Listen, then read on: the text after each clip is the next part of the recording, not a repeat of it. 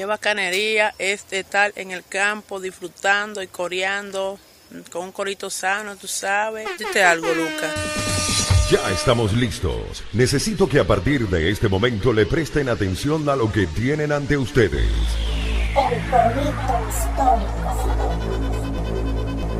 Panas y bellas damas, bienvenidos sean todos una vez más a un nuevo episodio de El Corito Histórico, el podcast donde te contamos la historia de Venezuela de una manera clara, concisa, amena, entendible y entretenida, es decir, de la manera como no te la contaron tus lamentables profesores de historia del bachillerato, que son la razón por la cual terminaste votando por Chávez. Aquí les habla Javier Lara y dite algo, Dorian. Claro que sí, Manaos, aquí está, bueno, Javier Lara y Dorian Márquez en una nueva edición del podcast que venía escuchando José Gregorio cuando lo atropellaron. Pero coño, José Gregorio, ¿cómo no te van a atropellar si el corito histórico te, te entretiene, te mantiene ahí activo? ¿Qué pasó? ¿Qué, ¿Qué más está pasando? Entonces, bueno, pendiente cuando vayas caminando por ahí escuchando el corito histórico. Dite algo, Javier. Exacto vayan pendientes, si te va manejando, miren a los lados, yo sé que esto se vacila, pero pendientes ahí, no queremos causar accidentes. Así mismo, panales. Entonces, bueno, hoy, hoy, en esta ocasión, luego de la saga de Miranda y de estas fechas patrias que pasamos, nos mudamos para la zona ya del Zulia, de la Gaita, el Patacón. Este que yo, yo, el Agüita Sapo, las bellas damas de Maracaibo, qué bellas. Entonces tú sabes que también la, eh, el área del Zulia y el Maracaibo se caracteriza mucho por ser gente muy pana y precisamente parte de mis saluditos van para mi panita ya Andrés Gómez, DJ Wolf, eh, siendo pana que siempre nos escucha por ahí, y bueno, su novia, mi pana Stephanie Casadiego, que es caraqueña, pero bueno, la agarró la cuarentena por allá, imagínate tú. Entonces aquí vamos a contar unas historias bueno, para esa gente que nos está ya escuchando. Para toda esa gente de Maracaibo, vacilen esto, aunque los tiempos, porque los tiempos son difíciles y bueno, este es nuestro regalo para ustedes. Contar la historia de un episodio importante para la historia de todo el país, no solamente de ustedes, pero que una vez más es ignorado por la historia tradicional. Pero ¿para qué estamos nosotros? Para incluirlos a todos, para contar esas cositas que hacen cada, cada pedazo del país importante y parte de nuestra república. Que es básicamente hablar de lo que fue la Batalla Naval del Lago de Maracaibo. Exactamente, panales. También queremos recordarles por ahí que estamos primero en todas las plataformas digitales, o sea, en lo que te llaman los jóvenes el Spotify, no, que el Apple Podcast. También estamos en Google Podcast, que es gratis. Tú agarras y bajas eso ahí en tu teléfono Android, Google Podcast, buscas el corito histórico y ahí estamos. Pero también tenemos, mira, si toda esa vaina te la dillas, si no hay que no, que yo no quiero bajar nada y que en YouTube me sale y que Kale Anders, pues se llama habla inglés, déjame en paz. bueno, te puedes lanzar para el coritohistórico.com. Ah, claro. Y ahí estamos poniendo también todos los episodios eh, que salen del podcast. Por ahí también, bueno, síguenos en la cuenta de Instagram, el corito histórico guion bajo, y ahí te vas a vacilar un contenido súper fino y avances del podcast. Háblales ahí, Javier. Todo eso igualmente está en la descripción abajo si están por YouTube. Recuerden que en YouTube estamos en el canal de Daniel Lara Farías. Y que si nos quieren escuchar antes del estreno en público, nos pueden, se pueden suscribir al Patreon Daniel Lara Farías, que es patreon.com slash de Lara F. Y allí pueden vacilarnos un día antes, darnos sus comentarios, darnos recomendaciones y todo eso, él nos lo hará saber amablemente. Y bueno, panas, ¿qué empezamos por aquí? Bueno, la batalla del lago Maracaibo. Esta batalla ocurrió, la fecha por la cual estamos lanzando en este día, es porque esta batalla ocurrió paralelo a un cumpleaños de Simoncito, el 24 de julio de 1823 ocurrió esta batalla. La semana pasada le celebramos el cumpleaños a Simoncito y entonces, bueno, resulta que hubo uno de estos años, en 1823, en donde ocurrió esto tal día en que él estaba celebrando su onomástico. Sí, estaba cumpliendo creo que era 40 años, cumplió Simón este día. Y entonces mientras él estaba cumpliendo años, creo que estaba en ese momento por Colombia, por Ecuador, por el sur de Colombia, en Maracaibo se estaba dando esta acción importantísima para el futuro de la Gran Colombia y de la hoy República de Venezuela. Es importantísimo la batalla del lago porque ¿Qué pasa? Eso lo hablamos en, en el episodio sobre la batalla de Carabobo que se dice que, bueno, en la batalla de Carabobo se selló la independencia de Venezuela y que todo bien, pasamos a la siguiente página, pero no es así. Después de Carabobo, Simón Bolívar dijo, bueno, ya gané Carabobo, panas, mi trabajo está hecho, yo me voy, muchachos, encárguense aquí esto, ¿ok? Y los muchachos, bueno, se quedaron encargándose, pero no fue una manguangua. Claro, para nada, porque, o sea, la guerra seguía siendo una guerra, es decir, sí, se había derrotado a Miguel de la Torre en Carabobo. El tipo tuvo que salir corriendo a Puerto Cabello a refugiarse allí. El carajo se refugió allí, Bolívar se fue al sur y dejó a cargo a los muchachos. Los muchachos eran Páez, Bartolomé Salón, José Francisco Bermúdez y Mariño en Venezuela. Dijo, ah, y Soblé, olvidaba Soblé, disculpen. Le dijo, muchachos, háganse claro que ya, aquí lo que queda es puros peanuts. O sea, esta vaina es fácil. Yo tengo un cambio que encargarme del, del peo arrecho que es ir hacia Ecuador y después seguir a Perú. Así que, coño, háganme esa vuelta que yo tengo cosas importantes que hacer y yo creo que ustedes son grandecitos como para resolver este peo. Entonces, nada, él hace esto y mientras tanto Miguel de la Torre en Puerto Cabello buscando recoger a todos sus locos, a toda la gente que era desperdiciada por ahí, le dijo, vénganse a Puerto Cabello, vénganse corriendo. En paralelo, en La Guaira, ya posterior a Carabobo, los realistas que quedaban en Caracas fueron huyendo por, por La Guaira, a bordo de unos buques que mandaba un tipo llamado el capitán de navío Ángel Laborde. Ángel Laborde empezó a llevarse realistas desde La Guaira hacia La Habana y Puerto Rico. Y a su vez, el carajo, en un momento, el 14 de diciembre, llega a la vela de Coro. Y entonces, aquí en la vela de Coro, el 14 de diciembre se desembarca allí y el 9 de enero del año 1822 rinde la guarnición de Coro y toma Coro otra vez. Es decir, ya no tenían solamente Puerto Cabello los realistas, sino que se apoderaron también de Coro. Tremendo peo. Bueno, también Sí, y Coro que ha sido un bastón realista desde los inicios de esta historia de independencia. Exactamente, se apoderó de Coro y entonces ya eso era un peo. Claro, la cuestión es que entonces el carajo toma Coro y se va otra vez a Puerto Cabello. Entonces, en Puerto Cabello también se había quedado Francisco Tomás Morales, que el carajo tenía un peo, que es que coño, Morales bueno, desde cuando estamos hablando de Morales, o sea, Morales está en Venezuela desde la Primera República. Es el que más bolas le ha echado, o sea, estuvo en la campaña bajo Monteverde, estuvo después bajo, bajo este Cajigal, después bajo Bobes. Cuando muere Bobes es el que queda a cargo del ejército de Bobes. Mata a todos los que podían de sombra y cuando entonces está esperando a Morillo, Morillo le dan todo el poder y lo dejan al negreado, lo dejan humillado a pesar de todo. Bueno, una de las versiones incluso de la muerte de Bobes, entre tantas, es que fue Morales quien se fue a encargar de él en su ambición de, seguir escalando posiciones en el ejército realista. Pero bueno, el punto es que Francisco Tomás Morales es un carajo que está totalmente involucrado en todo este tema de la guerra de independencia del bando realista. Él es un carajo él es ese, ese carajo que está desde el inicio de la empresa. Sí, pero aún así no les paran bola. O sea, dicen que no, no, no, vamos a poner otro ahí. No, Morales no, porque ese es muy. Coño, es el carajo que más tiempo tiene aquí, el que más conoce al país. O sea, es un carajo que supo, bueno, que la predijo. O sea, él fue el que le dijo a este Morillo lo que iba a pasar si, si perdonaba a Arismendi. Exactamente. Ese nivel de conocimiento tiene Francisco Tomás Morales Primero que, bueno, luchar bajo las órdenes de Bobe no es una manguangua, incluso ser lugarteniente de Bobe es el tipo de confianza de él.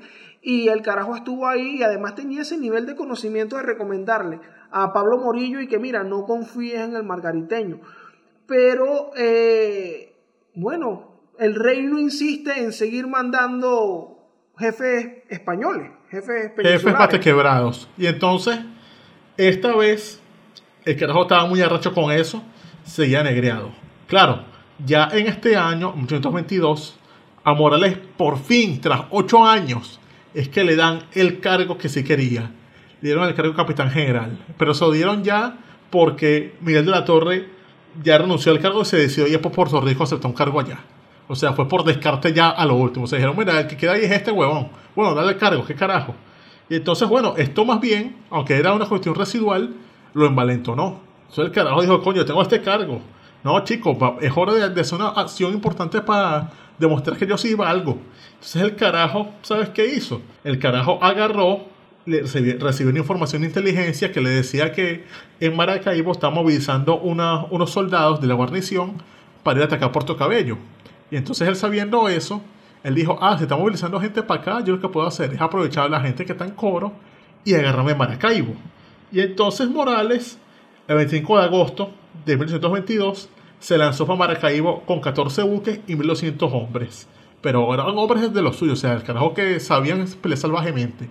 Y se lanzaron para esa vaina contra la conexión de Maracaibo, donde estaba Lino de Clemente.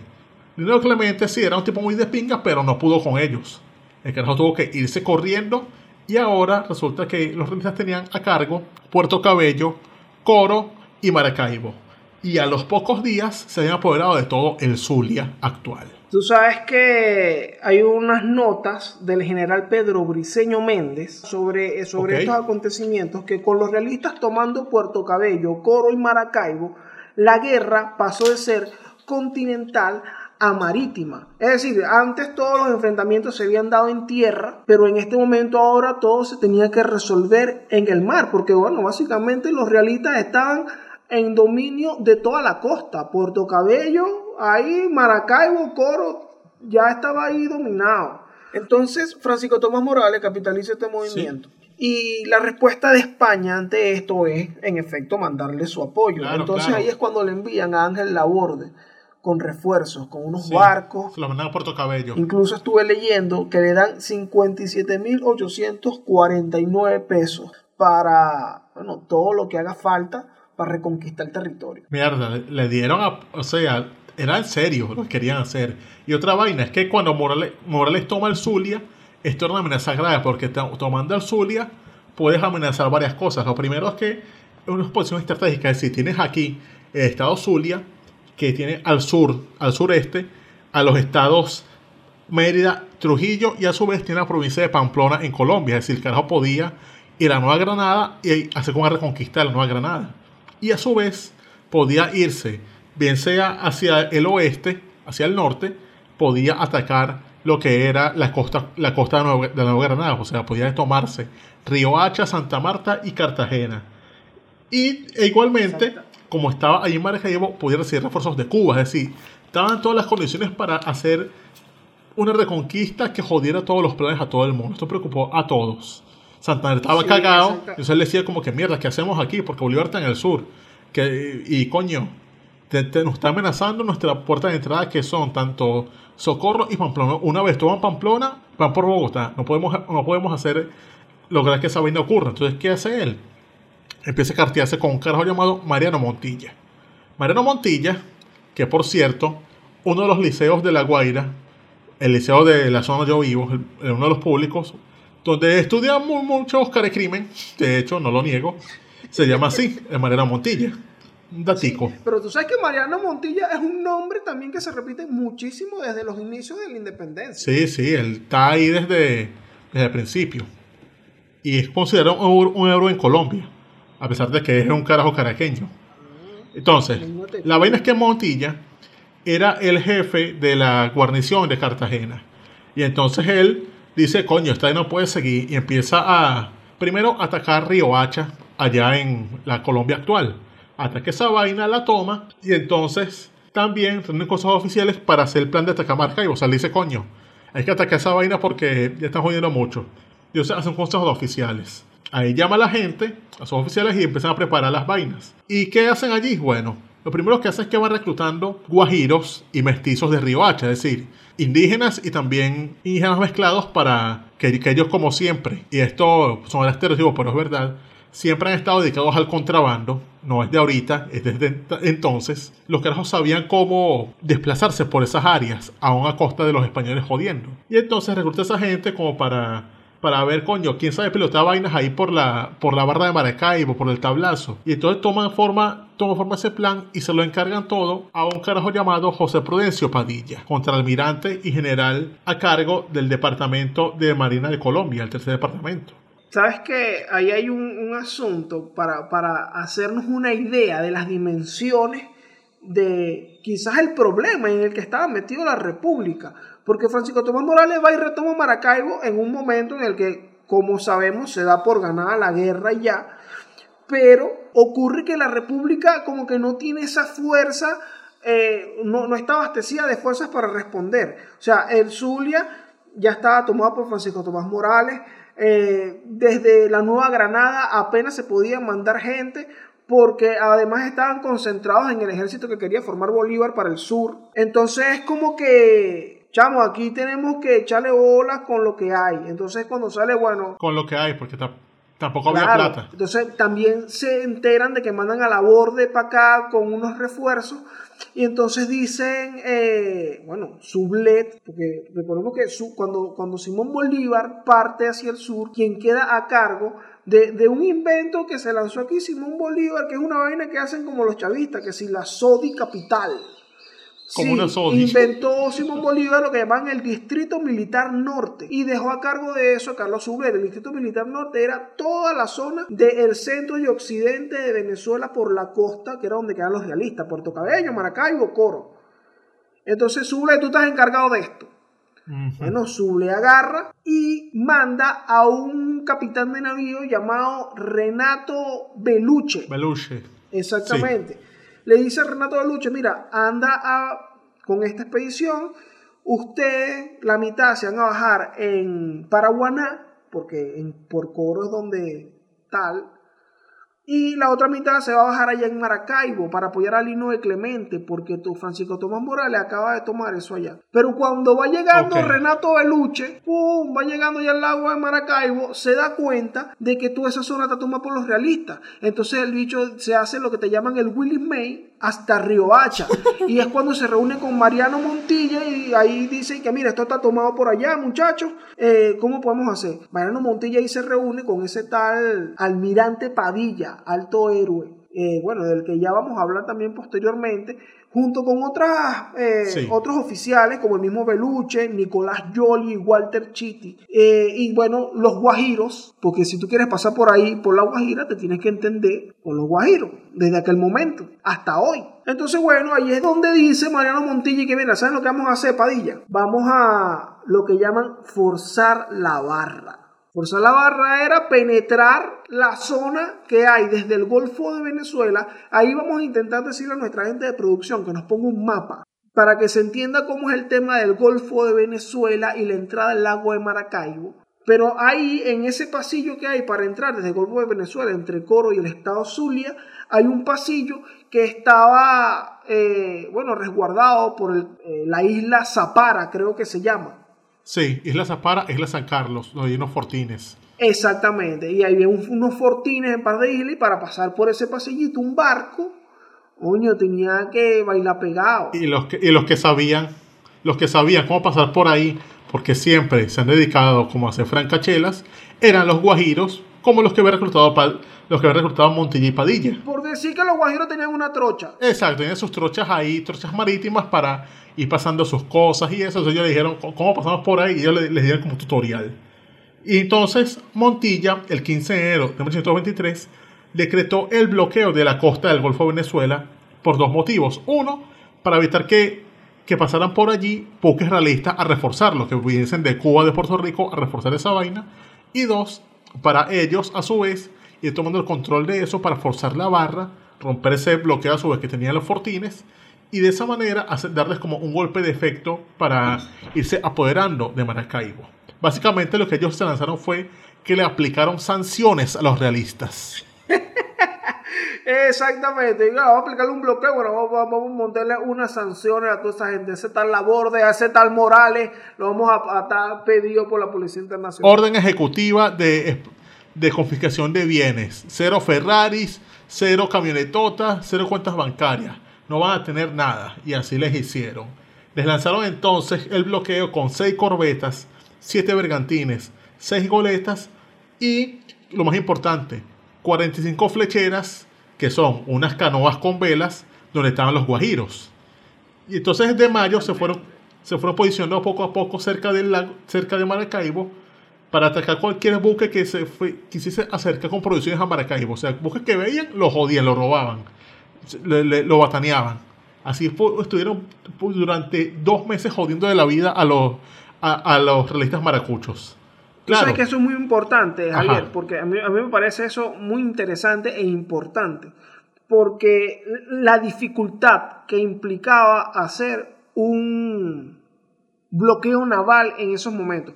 Ojo, no estamos hablando de que no existían en la historia y en, las guerras del mundo antes de esta existían bloqueos navales, pero estamos hablando de unos carajos de aquí que claro, tenían un montón de años en, en, guerra y tal, pero había una dificultad en aplicar un bloqueo naval porque se supone que tienes que llegar a una zona y ahí empezar a patrullarla, entonces ahí no había comunicación entre los buques cuando empezaban a patrullar, Coño, sí, no había radio. Exacto, ahí no había manera de eso. Entonces, cada buque tenía su, cantidad de víveres. Y bueno, cada quien administraba, cada capitán ahí administraba sus víveres y tal, pero quizás no alcanzaba para uno y para otro. Entonces, al final, como que no estaban dadas todas las unidades para generar esa, ese patrullaje constante por todo el Golfo de Venezuela, pasé el, el... Un bloqueo efectivo. Claro, entonces Padilla, que estaba a cargo de eso, Padilla dice, eh, mira, Beluche, Beluche es el carajo que dijimos hace rato que descubre que está tomado por los realistas la barra de Maracaibo. Beluche, llégate para la Guaira a decirle a Sublet para que porfa, chico, para que porfa nos mandes unos recursos para acá. Porque esto está jodido aquí. Entonces, bueno, eso ocurre, Belucha agarra, se empuja para la Guaira, suble a regañadiente y dice, coño, no vale, pero la vaina está jodida, tú eres loco, ¿cómo que tú quieres que yo te mande para allá unos reales y que te mande para allá unos, unos barcos? No vale, la vaina está jodida, pero Belucha negocia y tal, y le dan un par de, de, embarcaciones y de dinero también para que vaya a, seguir apoyando el bloqueo naval en el Golfo de Venezuela. Claro, pero claro, esto lo ocurría en el mar, porque en tierra a su vez mientras estos carajos bloqueaban el Golfo de Venezuela, en la tierra, los patriotas del general Gómez desde la Guajira van corriendo hacia el río Socuy. De esto se enteró Morales con su gente en tierra y, y ofreció unas tropas para irse para allá a, a. Claro, los patriotas se, enteraron de eso, de que coño, mira, el gato no está en la, en la casa, así que las razones pueden ser fiesta. Y a su vez, desde, desde Mérida fueron lanzando otra avanzada del, del coronel patriota Manuel Manrique que se lanzó hacia Maracaibo por el sur. Tomó unos barrios por ahí y a su vez tomó bienes de los realistas que consistían en dinero y víveres. Es decir, los batañó también por el sur. O sea, poco a poco les fueron quitando plata, les fueron quitando recursos y los fueron ahogando con sus sanciones. Le jugaron pelota Caribe, hermano. Pero no fue que poco a poco les fueron, se le fueron llegando solamente ellos, porque a su vez Beluche y su combo, ellos los mandan también a tomar Puerto Cabello que estaba en poder de los realistas, y ahí estaba la Borde.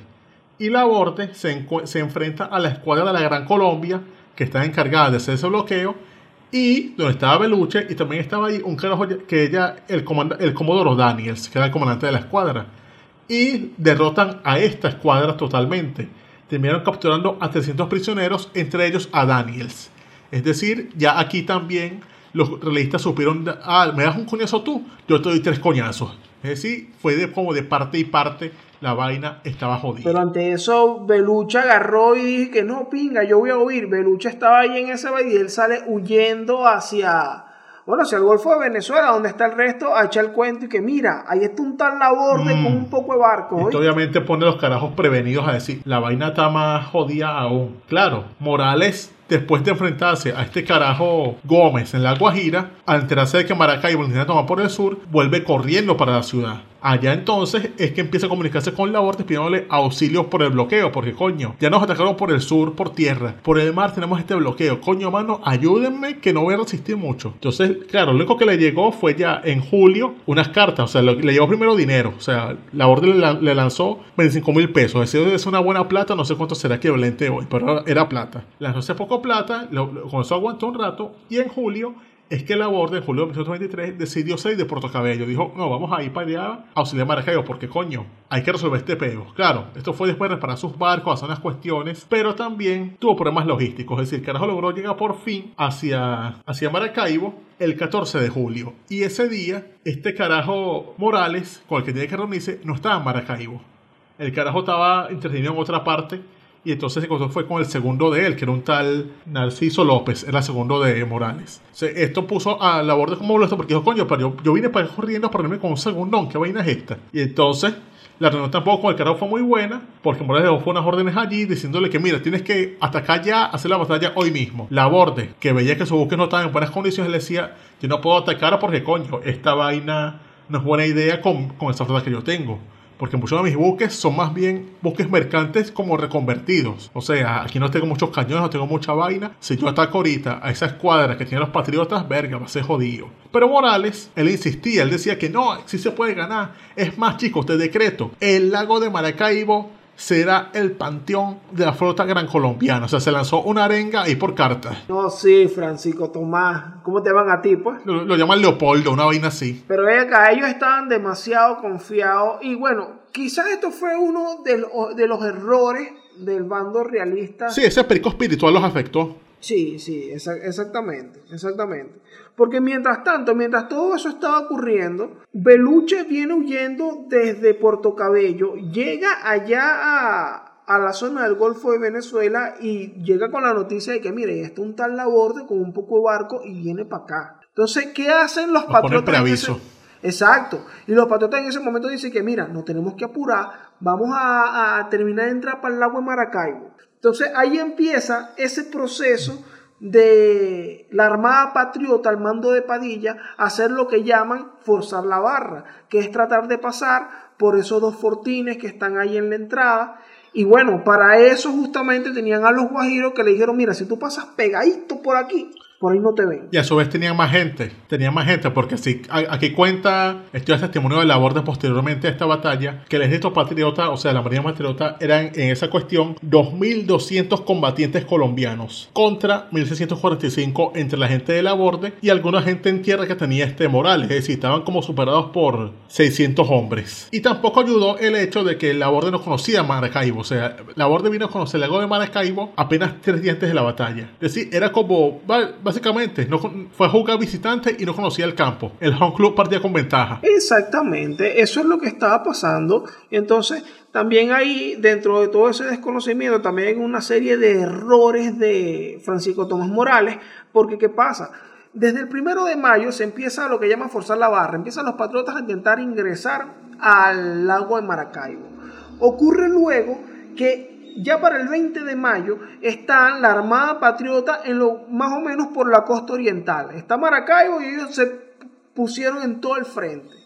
Entonces por ahí es donde ocurre esta, esta invasión del general Gómez que descuida a Morales y Manrique llega y lo batanea. Uy, entonces ahí queda Morales todo humillado. Cuando llega a la borde, que ya Morales lo había dejado embarcado una vez y le dejó, como tú dijiste, al, al segundón ahí. Al segundón cuando llega Morales y si se encuentran de verdad, lo que hacen ellos es pelear e insultarse. Entonces la borde menos enterado está de lo que ocurre. Ellos lo que hacen es lanzarse ahí, no seas marico tú, chico. Sí, porque, o sea, ocurrió lo peor. Es decir, esto fue, esto fue para mí lo que decidió de verdad la batalla, porque se, se van a encontrar los dos comandantes, los que se hacen insultarse entre ellos. Decirte, coño, ¿qué bolas tienes tú? Yo vengo para acá a buscarte a ti y tú me dejas un segundón. Coño, ¿qué bolas las que no, los reales que yo te mandé, ¿qué hiciste con ellos? O sea, una reclamadera, un peo, o sea, esto fue una vaina fea que se dice que hasta los carajos se llegaron a sacar las espadas y tuvieron que separarlos. O sea, fue una situación fea y coño, en esa vaina, ¿cómo afecta eso la moral de,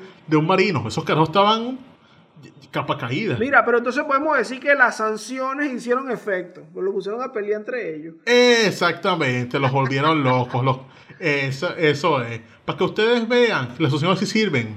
Y bueno, en este caso, los carros estuvieron discutiendo toda la noche y se, fueron se los separaron se vinieron a reunir fue ya al día siguiente, el 24 de julio de 1823. Es decir, el mismo día. El mismo día de la batalla fue que se pusieron ahí como a ver cómo acordaban, pero perdieron mucho tiempo. Eso, eso es algo muy de estudiante, muy de estudiante, y que mira, tenemos una exposición, y el mismo día de la exposición nos estamos poniendo de acuerdo aquí, que mira, ¿qué vas a decir tú? Exacto. ¿Y qué voy a decir yo? Y en, tanto, los patriotas ya tenían todo cuadrado, porque Padilla se había recorrido el, el lago, ya lo conoció con los palmas humanos después de sus aventuras con los guajiros. Y entonces ellos decían, ok, ya sabemos dónde estar, tenemos que estar en estos puntos, tú por allá, tú por allá, tú por allá. O sea, tienen su plan estratégico armado, tienen su alineación montada, tenían ya el equipo con el que iban a ir. ¿Qué dirección podían tener? Todo eso lo tienen ya planeado. Sí, exacto. Tú sabes que hay una cosa muy interesante, Javier, del mismo día de la batalla hay unas anotaciones del diario de la escuadra del Zulia, que es precisamente como que el ejército o, o la armada que crearon para tratar de liberar esa parte. Y es que dicen en esas anotaciones que Padilla se levantó ese día a hacer cambios en la alineación y que mira, este barco va para acá, mira, este barco va para acá, el capitán de este barco va para aquel barco y el de este va para este barco. Él empezó a hacer unos cambios el mismo día 24. Sí, confundió más al enemigo si tenían espías, es decir, los metió medio huevo antes de que empezara la batalla. Coño, vale, siendo, siendo director técnico ese almirante vale. Padilla, vale. El Mourinho del Caribe, hazme el Así favor. mismo, vale, que la creo. Y bueno, ocurre entonces que ya ellos empezaron a lanzar la armada y a las, a las 2 de la tarde. Las 2 de la tarde se ponen en rumbo hacia el oeste para atacar de frente a los, a realistas. Les favoreció también que tenían el viento del noreste, es decir, los tenían contra los realistas, fueron ir más rápido a las 3 y 17 de la tarde. Y entonces, mientras esto pasaba, los realistas estaban más jodidos porque decían, cuando tenemos el viento en contra, los patriotas nos vienen encima y coño, bueno, nos, nos toca ir de frente contra ellos porque ellos tienen la iniciativa, nos queda de otra. O sea, se quedaron ahí parados. Y entonces la vaina ocurre que llegan los barcos patriotas y de una vez empezaron a disparar. Empiezan los cañones, la vaina, y ya rápidamente fueron abordando los barcos. O sea, de los barcos que tenía este el aborte, casi todos los tomaron rápidamente los patriotas. Se montaron ahí y la batalla dejó de ser una batalla a cañonazos, hace simplemente batallas en los buques realistas a cuchillo y pistola. O sea, para dibujarnos este evento, aquí lo que está ocurriendo es como uno ve en las películas y en la serie que hay dos barcos y de un barco se pasan para otro y empiezan a darle puñalada y coñazo a esa gente del otro barco. Eso Exacto. fue lo que hizo la, la- la armada de la Gran Colombia en ese momento. A los Jack Sparrow. Los carajos se lanzaron contra los barcos y Chaolín. Yo O sea, creo que ese, ese es el primer...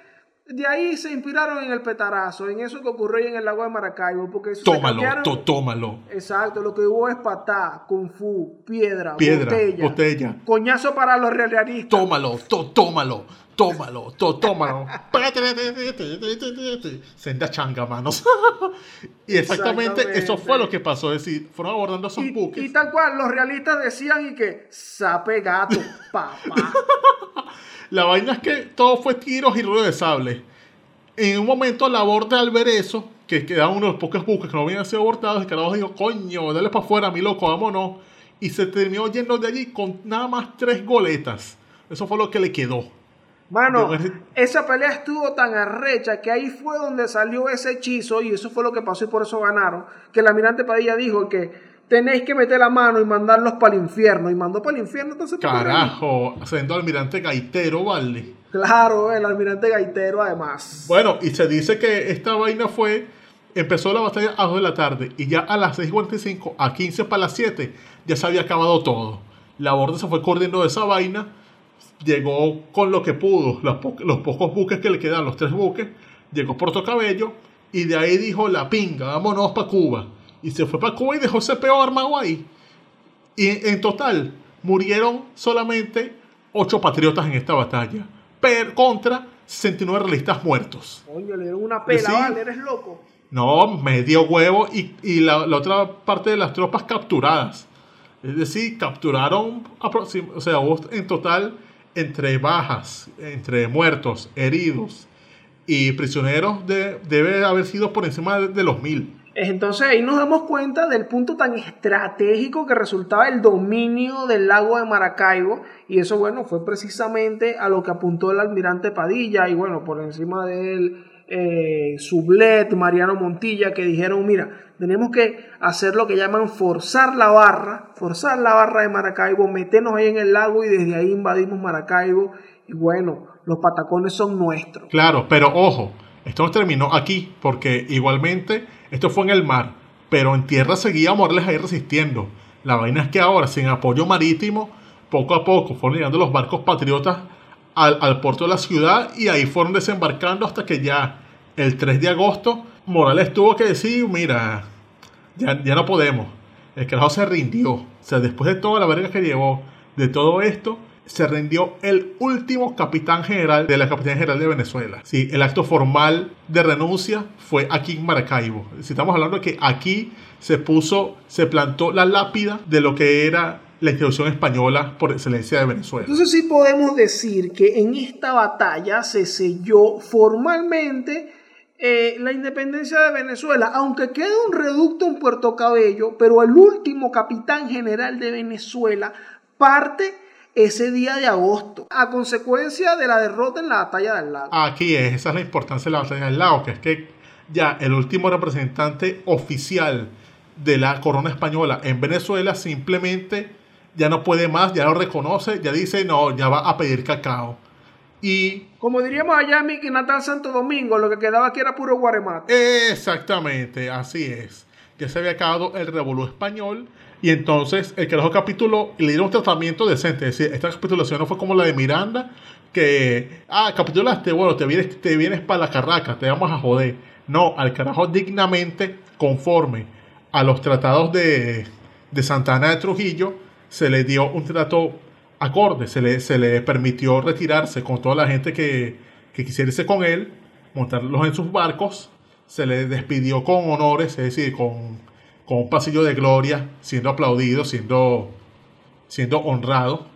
Y el carajo básicamente nada, agarró, se fue con su, con, su gente que aceptó irse con él, agarró su barco, fue escoltado por la Marina de Guerra Colombiana hasta La Habana.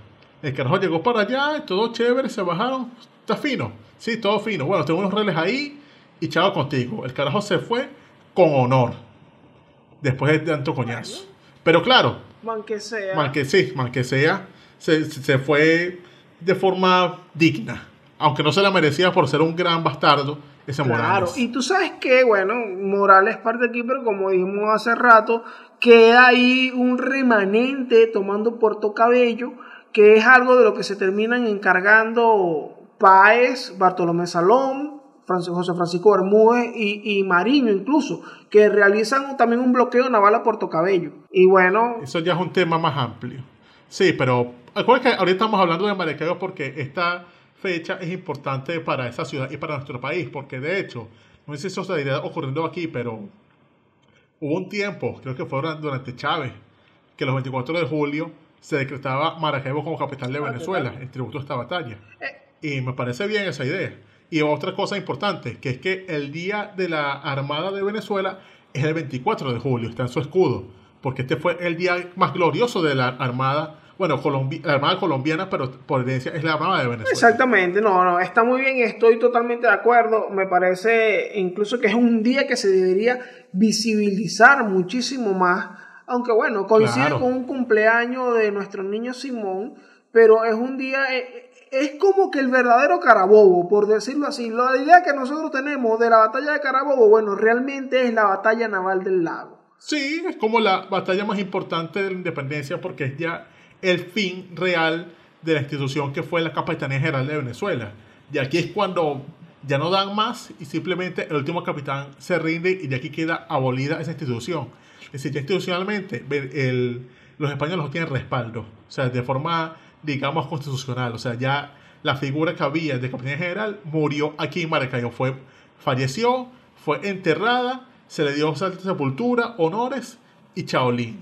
Me parece muy interesante sobre la batalla naval del lago que todo el protagonismo no se encuentra realmente en el día 24 de julio, sino en esas cosas que pasaron allí alrededor, porque todo es importantísimo. Por ejemplo, haciendo un paralelismo allí, lo mencionábamos un poco en la batalla de Carabobo, en donde Bermúdez hace una operación que es determinante para el éxito en la batalla de Carabobo, aquí ocurren cosas como que eh, viene ese general Gómez desde Río Hacha, desde por el río Socuy, y logra invadir, distrae a Francisco Tomás Morales, el mismo general Manrique llega y saquea a Maracaibo y le echa también tremenda vaina a, a esta gente, y también está el mismo Padilla, que bueno, comandó, hizo todos los movimientos necesarios para estar en el momento y en el lugar preciso. Y se ganó los guajiros, es decir, se ganó para su causa. Y es igual que todo lo que hizo ya Bolívar después de la, de la Segunda República. Supo ganarse a un grupo que es importante, dependiendo de la zona,